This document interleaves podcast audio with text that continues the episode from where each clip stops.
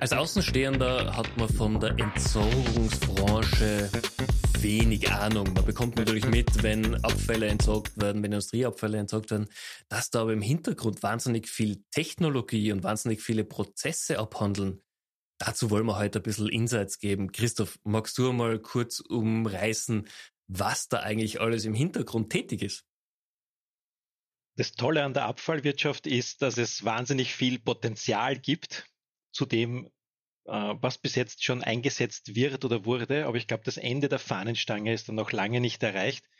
Und es ist eine ideale Spielwiese für solche neue Technologien experimentell einzusetzen, äh, um Prozesse, wie du gesagt hast, noch besser zu äh, optimieren, zu verbessern, noch mehr Wertstoffe aus dem ganzen Kreislauf herauszuholen und die Sache wirklich nachhaltiger zu machen.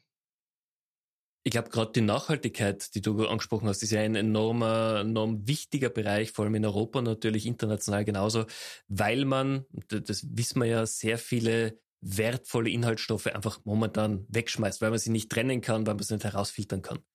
Wie habt ihr denn das gemacht? Was waren denn da deine Ansätze in der Technologie? Wie konntet ihr die Prozesse da optimieren? Ähm, wir haben es ähm, mit drei Standbeinen probiert oder nicht nur probiert, sondern auch umgesetzt. Äh, das ist zum Teil KI, das ist zum Teil Sensorik, das ist zum Teil äh, Robotik. Jedes Standbein für sich oder jeder Teilbereich für sich kann alleine existieren, aber noch mehr oder noch besser sind sie natürlich, ähm, wenn du sie kombinierst. Ähm, also bei der KI zum Beispiel, wenn du Objekte erkennst, ähm, und äh, analysieren kannst äh, Stoffströme, dann kannst du diese Informationen auch an die Robotik weitergeben, um diese dann sortenreinst auszusortieren. Ich bin sicher, mhm. wir kommen in unserem Gespräch dann nur auf den einen oder anderen Use Case. Die Sensorik natürlich genauso. Mhm. Die Sensorik alleine für sich könnte man dafür nutzen, eben um Füllstände in Behältern zu analysieren, aber kombiniert mit einem autonom agierenden Müllroboter ähm, hat dann einfach eine noch höhere Bedeutung.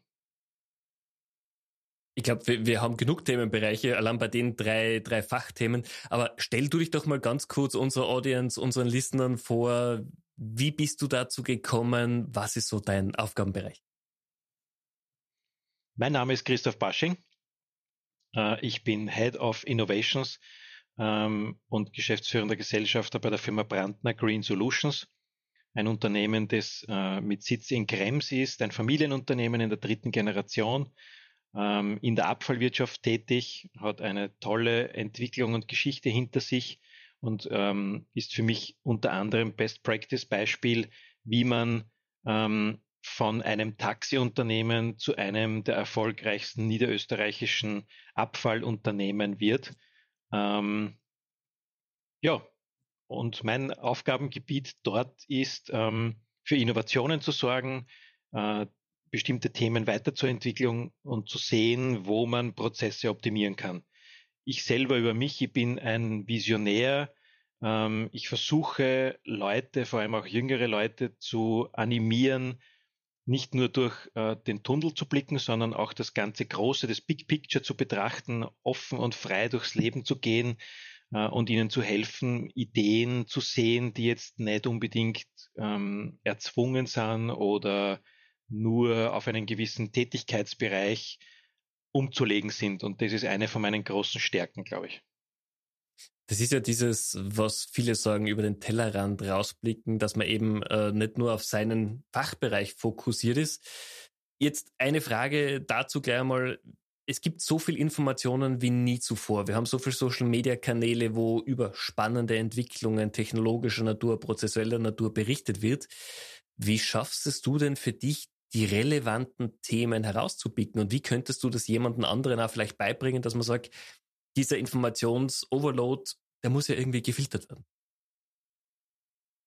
Das ist eine gute Frage, ähm, eine schwere Frage, weil wahrscheinlich jeder anders mit dem Thema um sich geht. Jeder von uns hat diverse Podcasts, Blogs, ähm, Seiten, Foren, whatever. Ähm, die Entwicklung auch dahingehend äh, von den die angesprochenen Social Media. Also es gibt Facebook-Gruppen, es gibt keine Ahnung, TikTok-Kanäle, du musst ja heutzutage wirklich schon wahnsinnig breit aufgestellt sein, damit du alles mitbekommst. Du musst viel Zeit eigentlich damit verbringen oder solltest damit verbringen, zu lesen und Informationen dir anzueignen. Ich muss jetzt ganz ehrlich sagen, bei mir ist es so, ähm, dass ich versuche, wenn ich etwas sehe, was mich jetzt persönlich fasziniert, weiß ich nicht, ganz äh, unorthodoxes Beispiel jetzt da zum Beispiel, also von irgendwelchen neuartigen Roboterentwicklungen, die sich wie eine Schlange bewegen können, gleichzeitig fliegen und so weiter und so fort.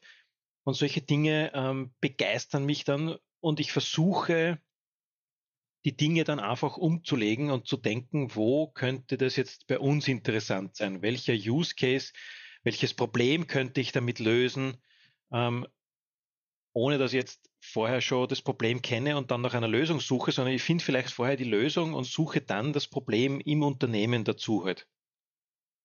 Okay. Aber und das, das ist mehr oder weniger halt ähm, aus Informationen heraus, ich mache das halt anders. Du hast vollkommen recht, es muss ja jeder den, den passenden Weg für sich selber dann natürlich erfinden. Jetzt hast du davor angesprochen, ähm, durch diese Neugier habt ihr ja sehr viel auch im Bereich Sensorik und Robotik äh, in den letzten Jahren auf die Beine gestellt. Ihr habt sehr viel Projekte da abgewickelt. Magst du uns da ein bisschen erzählen, was ihr da alles geschaffen habt? Sehr gerne. Ähm, vielleicht darf ich vorher ins Feld führen, wir sind unglaublich stolz. Wir hatten ähm, ein wahnsinnig gutes ähm, erstes Jahr ähm, von unserer Firmengründung. Wir haben eine eigene Digitalgesellschaft gegründet innerhalb vom Konzern. Das ist die Brandner Digital Solutions. Ähm, und äh, mit der haben wir voriges Jahr von elf Awards elf erste Preise, unter anderem den Staatspreis, ähm, eingehamstert.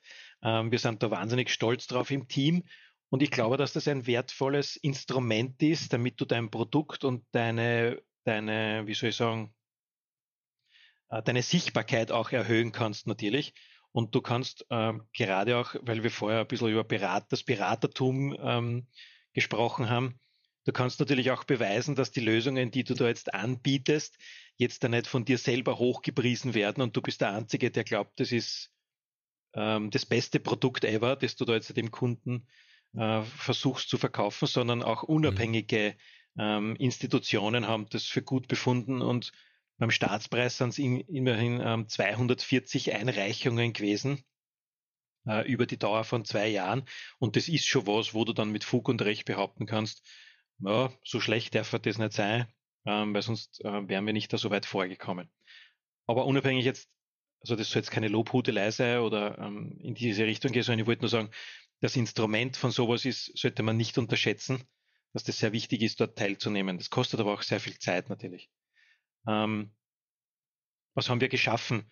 Wir haben ähm, gerade mit unserer Sensorik im IoT-Bereich ähm, etwas geschaffen, wo wir eigentlich von Anfang an nur Füllstände in Behältern detektieren wollten und haben das aber heute halt dann größer gedacht und mittlerweile haben wir ähm, auch dahingehend vier Kunden äh, mit verschiedenen Use Cases. Das eine ist der Use Case ganz easy mit ähm, Füllstände in Behältern detektieren. Das andere ist, dass wir mit dem gleichen Sensor Pegelstände messen von Flüssen. Das heißt, wir haben das einfach nur ein bisschen größer gedacht, haben einen anderen Ultraschallsensor draufgebaut und haben dann ähm, auch Pegelstände jetzt messen können. Auch da gibt es in meiner Heimatgemeinde jetzt mittlerweile einige Bäche, ähm, die damit überwacht werden, die nicht am niederösterreichischen Hochwasserschutzplan angeschlossen sind, aber sehr wichtig für die lokalen Entitäten heute sind.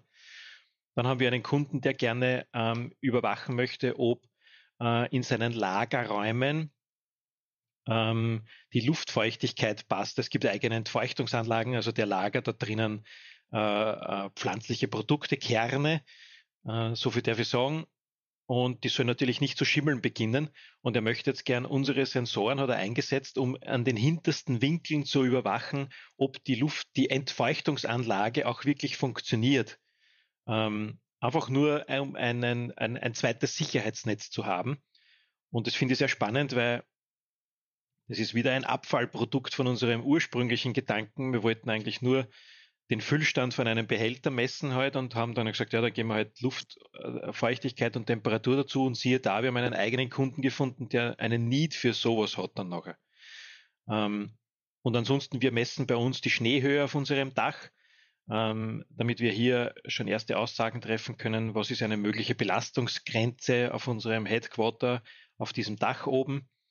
Ähm, ja, und so haben wir dann ähm, auch noch weitergedacht, haben dann noch zwei Steckplätze auf unser Board äh, gebracht und dann in der Garten Tullen, so eine, so eine Freizeitanlage, haben wir einen digitalen Garten, wo wir die Bodenfeuchte von verschiedensten ähm, Böden messen. Natürlich auch wieder mit dem Hintergedanken, also die Firma Brandner ist ja auch ein äh, Komposthersteller und Erdenhersteller, den wir aus dem Biomüll gewinnen, aus dem kommunalen. Und auch hier wollen wir gerne zeigen, dass unsere äh, hochentwickelten äh, Böden diverse Zuschlagstoffe drinnen haben, die sehr wasserspeichernd sind. Und mit diesem Showgarten können wir sehr gut zeigen, wie schaut es mit unserer Erde aus und wie schaut es ohne unsere Erde aus. Mit den gleichen Sensoren, Bodenfeuchte gemessen auf einem großen, fetten Outdoor-Display dargestellt, damit Sie die Leute super vorstellen können. Ähm, ja, so versuchen wir unsere Technologie auch zu ähm, visualisieren für Leute, die jetzt nicht so technikaffin sind, aber dass das, der Spirit gleich halt überspringt. Ich glaube, das ist einfach sehr spannend, was du gerade erzählst. Ihr habt jetzt für eine Lösung mal eure grundlegende Sensorik gebaut und mit vergleichsweise wenig Adaptierungen konntet ihr es in zwei, drei, vier Anwendungsbereichen natürlich umbauen. Jetzt ist es normalerweise etwas, was eigentlich eher so am Startup zugeschrieben wird und nicht am Familienunternehmen in der dritten Generation. War das etwas, wo du sagst, dass eine Digital-Unit oder Innovations-Unit einfach notwendig ist, um in den bestehenden Strukturen solche Prozesse leichter umzusetzen? Oder ist es was, was durchaus auch in der normalen Struktur hätte passieren können? Puh, ähm, also meine Überzeugung ist, ähm, dass das ist meine persönliche Überzeugung, ähm, dass Abfallwirtschaft äh, oder Kreislaufwirtschaft immer notwendiger wird, ähm, dass man die wirklich gut betreibt, weil einfach unsere Ressourcen, ähm, wir müssen einfach besser haushalten mit unseren Ressourcen. So, mhm. das soll jetzt da keine große Klimarettungsdebatte werden. Ähm, auf was ich hinaus will, ist, es gibt ja nicht nur die Firma Brandner, sondern es gibt auch noch viele andere Abfallunternehmen. Ähm, und ich glaube, dass in Zukunft der Kampf äh, um Aufträge, Ausschreibungen und so weiter immer schwieriger wird. Ähm, und das natürlich dann ein Thema ist, wo du irgendein Tool brauchst, wo du dich gegen jemand anderen unterscheiden kannst. Also nicht gegen, sondern du musst einfach einen Mehrwert bringen gegen andere Mitbewerber, sage ich jetzt einmal. Und ähm, wir sind die absoluten Spezialisten in unserem Kerngeschäft, aber ich glaube, dass wir diese Digital-Unit als Brandner brauchen, um das Kerngeschäft zu unterstützen. Ich kann einen Mehrwert liefern. Ich kann für den Kunden jetzt nicht nur ähm, mich um seine Kreisläufe kümmern und Abfälle abholen und mich um die beste Verwertung kümmern, sondern ich kann ihm auch sagen, durch die Sensoren können wir gezielt deine Abfälle abholen zum richtigen Zeitpunkt. Ähm, wir können Schadstoffe durch KI-Lösungen in den Abfällen entdecken. Wir können dich beraten oder deine Mitarbeiter. Äh, wir können eine Gamifikation einführen und können sagen, wie ändern wir den Change, den, den, den, den Mind Spirit von deinen Mitarbeitern, dass sie besser in der Produktion auch trennen und Produktionsabfälle noch besser getrennt werden und so weiter und so fort. Ja. Also es mhm. gibt so viele Use Cases und so viele Einsatzmöglichkeiten, wo du Technologie brauchst, um verschiedenste Ziele zu erreichen oder dich zu unterscheiden. Und das ist, glaube ich, der große Mehrwert, den die Firma Brandner erkannt hat und diese Digital-Unit, ähm, die ich dort aufbauen habe, kenne, ähm, dass die genutzt wird, eben um das Kerngeschäft zu unterstützen. Mhm. Jetzt gibt es ganz viele Unternehmen und ganz viele Unternehmensbereiche, wo einfach Innovation, genau wie du sie jetzt beschrieben hast, notwendig ist, um in den nächsten 10, 20, 30 Jahren als Unternehmen oder Unternehmensgruppe erfolgreich zu sein. Ähm, aus deiner Erfahrung raus, was braucht's denn? Weil natürlich Innovationsworkshops werden sehr viele angeboten. Ähm, es gibt viele Inno Innovationsberater auch, um das Thema Berater nochmal aufzunehmen. Aber Was braucht es denn aus deiner Erfahrung aus wirklich für Unternehmen, um diesen innovativen Spirit und diese Änderung der Denkweise auch für sich selber zu implementieren, gerade im Technologieumfeld? Es ist insofern schwierig. Ich bin aufgrund von meiner Tätigkeit in, in, in einigen ähm, Netzwerken dabei. So wie du gesagt hast, da trifft man sich, man veranstaltet Innovationsworkshops, Innovationsmanager treffen sich, berichten dort unter anderem auch von ihrem Leidensweg. Ähm, dass es teilweise schwierig ist, natürlich die diversen Stakeholder von Ideen zu überzeugen, ein Budget zu bekommen, um eine neue im ersten Schritt unorthodoxe Idee ausprobieren zu können. Ähm, das ist gleichzeitig die größte Schwierigkeit, glaube ich, für einen Innovationsmanager oder für einen kreativen Menschen in der heutigen Zeit. Es gibt so viele Möglichkeiten, aber dennoch sind es wirtschaftlich sehr schwierige Zeiten und darum verstehe ich natürlich auch die Unternehmen, die nicht sofort Hurra schreien und sagen, ja, take my money und mach was immer du willst. Ähm, wir können es uns leisten, sondern jeder schaut natürlich aufs Geld und jeder versucht, einen Business Case sofort irgendwie auf die Beine zu stellen, der idealerweise in ein bis drei Jahren Hunderte von Millionen bringt. Na, Scherz, also du weißt, was ich meine. Ähm, ja. Wir müssen uns alle rechtfertigen und, und, und wirtschaftlich umgehen mit dem Geld. Und da, glaube ich, ist momentan in diesen Zeiten der Balanceakt zu finden, äh, wo man als Innovationsmanager halt eine gute Idee hat und gleichzeitig aber beweisen muss, dass sie auch jetzt nicht nur reine Fantasie ist und sich auch umsetzen lässt. Und da wiederum ähm, ist halt bei der Firma Brandner der Vorteil, dass man halt ähm, dort einen Nährboden hat für etwas, wo man Sachen in einem gewissen Grad ausprobieren darf. Wir haben auch natürlich die Vorgabe, dass wir erfolgreich sein müssen und es muss sich alles rechnen. Aber wir hatten bis jetzt, ich weiß nicht, was in der Zukunft passiert, aber wir hatten bis jetzt immer da eine sehr große Spielwiese, wo wir so wie die Sensorik und auch unseren Scarab äh, und die KI-Lösungen halt ähm, bis zu einem gewissen Grad ausprobieren durften und dann haben wir bewiesen, ja, das kann funktionieren. Wir haben schon einige Kunden dafür und dann wird halt beschlossen, fokussiert man sich auf bestimmte Themenbereiche, schränkt den Aktionsradius von einer KI-Lösung ein auf Abfallwirtschaft und nicht auf alles. Ähm, und ja, so handelt man sich halt vor. Mhm. Lass uns nochmal zum Thema Robotik gehen. Wir haben ja schon mal eine Podcast-Folge aufgenommen. Da hast du erzählt, ihr habt einen autonom fahrenden Roboter ja auch äh, entwickelt, was für mich super spannend war. Kannst du uns dazu noch was erzählen? Weil das ist ja gerade im Abfallbereich oder in der Nachhaltigkeitswirtschaft ein selbstfahrender Roboter, das ist jetzt nichts, was man von der Stange kauft, sondern da muss man sich wirklich Gedanken machen, die Anwendungsbereiche auch überlegen und dann die Umsetzung machen. Richtig. Ähm, wir wollten etwas haben, was die Welt noch nicht gesehen hat. Ich weiß, das klingt jetzt sehr hochtrabend. Ähm, und ähm, es gibt auch in der Öffentlichkeit keinen vergleichbaren Roboter, so wie wir ihn jetzt entwickelt haben. Die Schwierigkeit ist aber natürlich gleichzeitig, ähm, wo lässt du den fahren, wie gehst du das an, welche Fördermöglichkeiten gibt es und so weiter und so fort. Ähm, wir haben dann das Glück gehabt, dass wir in einem Comet-Förderzentrum ähm, einen Ansprechpartner gefunden haben. Das ist das Linz Center of Mechatronics.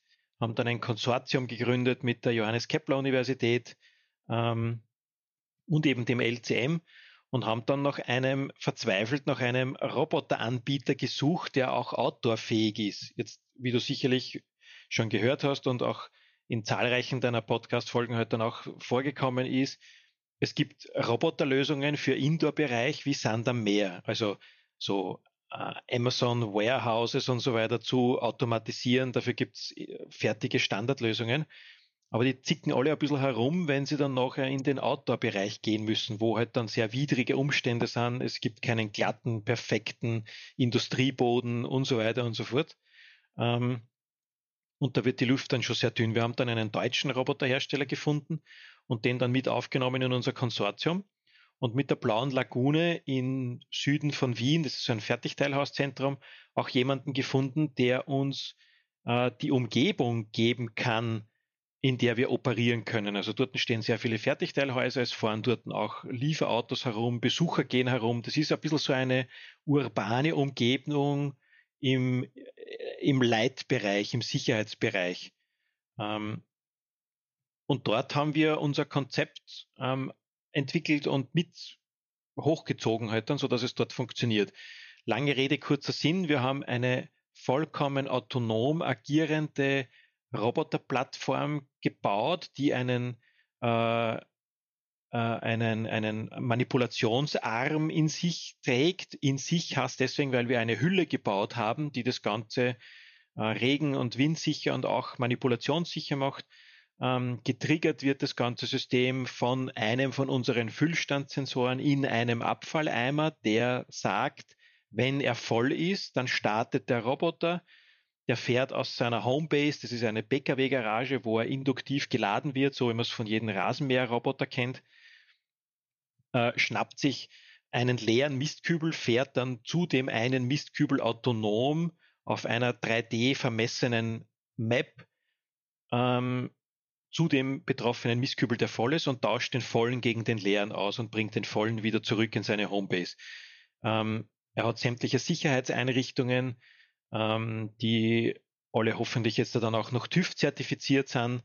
Ähm, mit dem haben wir ebenfalls zusammengearbeitet und sind auf sehr viele Dinge aufmerksam gemacht worden, dass wir natürlich auch für Mensch und für Tiere ähm, ähm, Sorge tragen müssen, dass nichts passiert. Und das ist halt dann so weit gegangen, wie was passiert, wenn eine Katze während dem Manipulationsvorgang dann in den Roboter einspringt oder Vögel auf dem Behälter sitzen und auf das musst alles quasi aufpassen. Ähm, du brauchst bei dem Roboterarm Sicherheitsbereiche mit, mit Sicherheitslasern. Wir erzeugen auf 11 Zentimeter eine 360 Grad Laserebene, die je nachdem, wie nahe man dem Roboter kommt, halt dann den Roboter verlangsamt oder einen Notstopp auslöst. Wir waren dann mit dem Roboter auf der Ars Electronica, haben ihn dort fahren lassen und haben dort sämtliche Hardcore-Tests mitgemacht, Leute, die das ähm, die sich vor den Roboter gestellt haben und geschaut haben, ob er wirklich stehen bleibt. Es waren auch Mütter dabei, die einen Kinderwagen hingestellt haben. Ähm, der Roboter hat immer brav funktioniert. Wir haben aber auch gesehen, dass Leute ihr, äh, ihr Bierglas oder ihren Bierbecher auf dem Roboter abstellen und sagen, ja, schauen wir mal, was er macht damit. Also es war sehr spannend, auch von der soziologischen Seite halt zu sehen, wie Leute auf sowas reagieren. Das heißt, ihr habt das wirklich ja. in, im Alltag getestet, was immer hoffentlich in der Blauen Lagune nicht passieren wird, dass jemand sein Bierglasel draufstellen wird. Richtig, ja, genau, ja. Okay. Also wir haben wirklich Spannend. versucht, alle möglichen und unmöglichen Use Cases irgendwie äh, abzubilden. Du musst dann auch überlegen, was ist, wenn es schneit, wenn es rutschig ist, was für einen Bremsweg hat der. Der hat 120, 125 Kilo wenn er sich mit einer bestimmten Geschwindigkeit fortbewegt, was passiert, wenn das und das und das. Ähm, also das war schon sehr knifflig und wir kommen auch jetzt zu dem Punkt, das war das Beispiel auch mit den Bierglashäutern. Wir müssen jetzt auch weitergehen. Du kennst es vielleicht von diesen Service-Robotern, die die Gläser abholen. Die haben alle so ein Katzengesicht teilweise und so weiter. Mhm. Und ähm, da ist halt auch die Frage, wie machen wir so ein Mensch-Maschine-Kommunikationskonzept? Mhm. Was waren die größten, die, die größten Learnings? Was waren die größten Learnings aus dem Bereich für euch? Ähm, dass die Leute sich nicht auskennen. Wir haben ein farbiges LED-Band gehabt, das grün und rot leuchten hat können. Und wenn die Leute sich vor den Roboter gestellt haben und der ist stehen geblieben und er hat brav rot geleuchtet und ist stehen geblieben, dann haben sie gesagt, na was will er jetzt? Was hat er? Hä? Was willst du von mir? Und dann hast du natürlich als Techniker aus dir auskennt, was los ist, aber aha, wir müssen jetzt irgendwas erfinden oder wir müssen irgendwas machen, sodass der Roboter sagt halt, du stehst mir im Weg und ja. noch weiter gedacht, vielleicht muss das Ganze jetzt noch äh, mit einem Wiener Schmäh versehen, wenn er in Wien um dumm fährt, indem er dann nachher sagt, schleichte oder ich weiß es nicht, ja, und in Vorarlberg muss er halt was anderes sagen oder auf eine andere Art oder Mundarten oder was auch immer halt dann nachher verwenden. Also du mhm. musst lernen, den Leuten zu sagen, was passiert. Und ich habe ein paar Videos auch gesehen, wie äh, Amazon Transportroboter in Amerika teilweise halt behandelt werden. Die werden umkaut, umgestessen, keine Ahnung, irgendwer reißt den Deckel auf und fladert dann nachher das Backerl draus. Ich glaube, dass nicht die Schwierigkeit ist, Dinge zu automatisieren oder zu robotisieren, sondern die Schwierigkeit ist, diese Innovationen in unsere soziale Umgebung einzubetten ähm, und so zu gestalten, dass sie a keine Bedrohung sind und B, aber auch so sicher sind, dass sie eben funktionieren, sagen wir es einmal so. Das ist quasi, wir haben die ähnliche Herausforderung in der Robotik ja, wie wir es auch in der KI haben, weil auch hier hast du ja sehr viele Möglichkeiten, die auf Knopfdruck funktionieren würden, aber natürlich eine soziale Verantwortung oder soziales Ungleichgewicht auch schaffen könnten, wenn man sie falsch nutzt. Genau, ja. Also wenn ich da auf unsere KI-Lösung eingehen darf, also ChatGPT und so weiter ist natürlich in aller Munde und, und, und die KI wird so und so bald irgendwie die Herrschaft an sich reißen und uns alle umbringen. Ähm, und die gleichen Probleme haben wir aber natürlich auch bei unserer KI-Lösung. Wir analysieren in den Sammel-LKWs den Biomüll auf Störstoffe. Ähm, es ist in erster Linie natürlich kommen da sofort Anfragen wie, ihr wollt mich aushorchen und ihr wollt mich ausspionieren und ihr wollt wissen, was ich esse und so weiter und so fort und die Daten möchte ich nicht hergeben. Ähm, haben aber dann gleichzeitig eine teure Apple Watch sich gekauft und geben Informationen über sich preis noch und nöcher, wo ich dann immer die Hände zusammenklatsche und sage, das ist ja, ja, es ist sehr lustig eigentlich, das zu beobachten. Ja. Ähm, aber wie, wie gehen wir damit vor? Ähm, wir haben natürlich das gleiche Problem und wir versuchen eine Lösung zu finden. Und unsere Lösung ist, dass wir eine Gamification, also eine Gamification in, in das ganze, in den ganzen Prozess mit einbringen. Äh, wenn du zustimmst, ähm, dann entwickeln wir jetzt gerade ein Belohnungssystem. Hast du wenig oder gar keine Störstoffe in deiner Biotonne drinnen, mit der du dich vorher mhm. koppelst, also du koppelst dich mittels QR-Code mit deiner Biotonne und sagst, diese Biotonne mit der Nummer 1234, äh, die gehört jetzt dem Baschin Christoph. Und ich möchte gerne an dem System teilnehmen. Ähm, über ein Ident-System am LKW können wir die Nummer 1234 auslesen, ähm, mhm. analysieren dann mittels unserer KI, einer bildgebenden KI, ähm, die Schüttung von dieser Biotonne und können sehen, ob da Störstoffe sind. Störstoffe sind, also wir haben wirklich alles schon mitgekriegt von ähm, Abbruch, ähm, Motorradhelmen, Kinderklavieren, ganze Wäschekörbe, Barbiepuppen, also wirklich alles, wenn die schwarze Tonne oder die Restmülltonne voll ist, dann wird meistens halt einfach die nächste genommen und wird das dort reingeschmissen. Mhm. Für uns bedeutet das wahnsinnige Probleme in der Kompost- und Erdenherstellung und deswegen wollen wir eben gerne wissen, was ist im LKW drinnen. Jetzt wieder zurück auf den einzelnen User.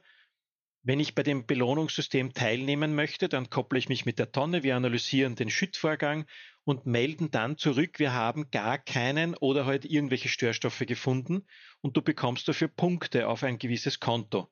Das können lokale Vergünstigungen sein, also wir haben das in der Slowakei ebenfalls schon dieses System in Planung und dort sind die Bürgermeister so, dass sie das System einsetzen möchten, damit sie gratis Zugänge zu Stadtbädern gewähren. Oder du kannst ins Solarium gehen oder du kannst verschiedenste, äh, mhm. weiß nicht, ein Buch in einer Bücherei gratis ausleihen und so weiter und so fort. Es muss nicht immer sofort etwas Monetäres sein, sondern es können ja auch Vorteile sein, die dir von den Kommunen oder wie auch immer von den Städten halt dann gewährleistet werden.